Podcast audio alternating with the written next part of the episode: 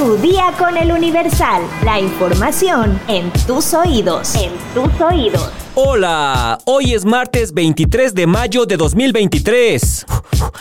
No perdamos tiempo porque la información está calientita. ¡Entérate! Mundo.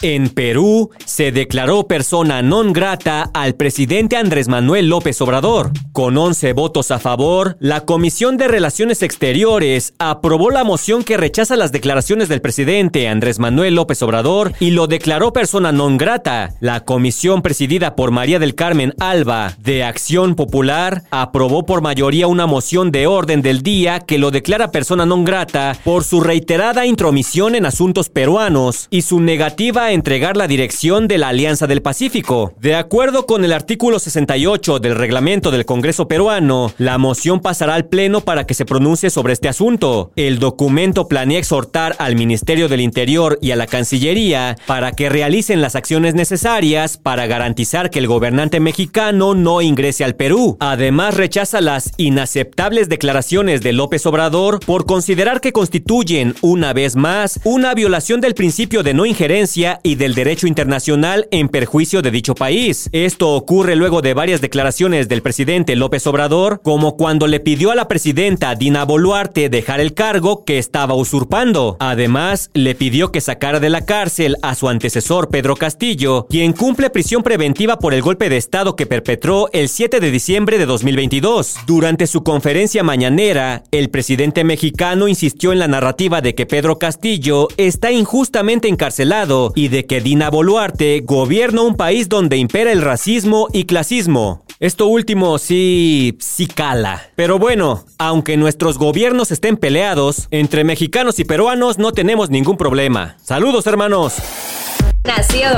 Con la finalidad de llevar a cabo la construcción de los centros de transferencia modal 1, 3, 4 y 6 de la línea 1 del tren suburbano, que llegará hasta el Aeropuerto Internacional Felipe Ángeles, este lunes el gobierno federal publicó en el Diario Oficial de la Federación la expropiación por causa de utilidad pública de 113.838 metros cuadrados de terrenos de propiedad privada ubicados en los municipios de Tultitlán, Tultepec y Nextlalpan en el Estado de México. La publicación destaca que para garantizar la conectividad desde y hacia el AIFA, la Secretaría de Infraestructura, Comunicaciones y Transportes tiene a su cargo la elaboración del proyecto para ampliar la línea 1 del tren suburbano de la estación Lechería a la de Santa Lucía. Además, deberá cumplir con su presupuesto autorizado y el monto de la indemnización que deba pagarse a quienes acrediten su legítimo derecho de conformidad con los avalúos que emitió el Instituto de Administración y Avalúos de Bienes Nacionales. Tras la notificación de este decreto, los interesados tendrán 10 días hábiles para acudir al procedimiento judicial al que se refiere el artículo 11 de la Ley de Expropiación para controvertir el monto de la indemnización.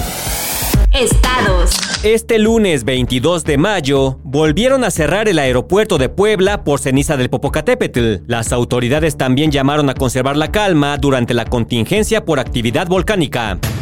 Ante el riesgo volcánico del Popocatépetl, suspenden clases presenciales en seis municipios de Morelos. El subsecretario de Gobierno, José Israel Calderón, afirmó que el cambio de semáforo amarillo de fase 2 a fase 3 no es de alarma y pidió a la ciudadanía mantener la calma. El estado de Guerrero invierte 72 millones de pesos en el sector salud. Inauguran almacén central de la Secretaría de Salud. Con este inmueble se atiende el rezago que presenta Guerrero en infraestructura para distribución de los medicamentos de la Secretaría de Salud con el respaldo del presidente Andrés Manuel López Obrador. Así lo señaló Evelyn Salgado, gobernadora del estado. Localizan a menor de edad desaparecida en Agua Prieta, Sonora. Ángela fue vista por última vez el día 13 de mayo pasado en una de las calles del municipio de Agua Prieta. Nuevo León da la bienvenida a Delta, Foxconn y Quanta Computers buscan atraer más inversión. El gobernador Samuel García se reunió con los directivos de estas empresas para destacar las ventajas de invertir en el estado. Este Samuel viene con todo.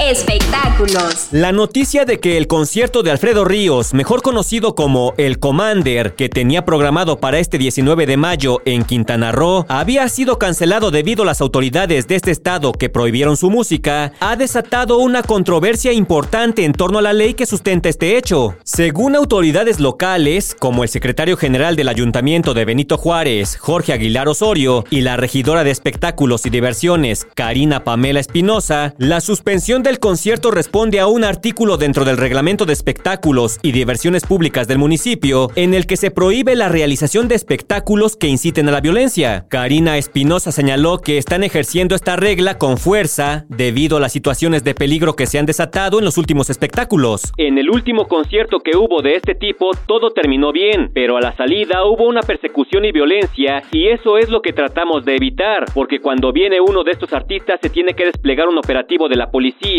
Guardia Nacional, Marina y Ejército, cuyos efectivos deben estar en las calles, en las regiones y no cuidando a un artista. Al mismo tiempo, el concierto de Grupo Firme en esta región fue anunciado como cancelado a través de Twitter. La regidora de espectáculos explicó que fue debido a que la agrupación liderada por Edwin Cass no había entregado la documentación correspondiente, pero también aceptó que para el caso de artistas como Peso Pluma y Natanael Cano, exponentes de corridos tumbados que ya tienen eventos programados en el Estado tomarán ciertas medidas. A lo mejor hablamos con ellos y les decimos que no canten las canciones que hacen apología a la violencia o al crimen organizado, o no sé, lo estamos trabajando. Señaló la funcionaria. Pero tú qué opinas? ¿Crees que sea peligroso asistir a este tipo de eventos? ¿Está bien prohibirlos, cancelarlos o pedirle a los artistas que no canten ciertas canciones? Deja tu comentario en Spotify.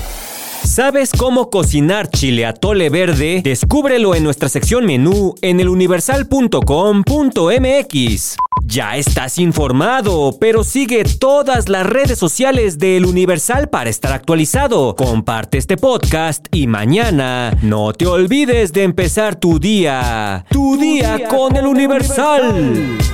Tu día con El Universal. La información en tus oídos. En tus oídos.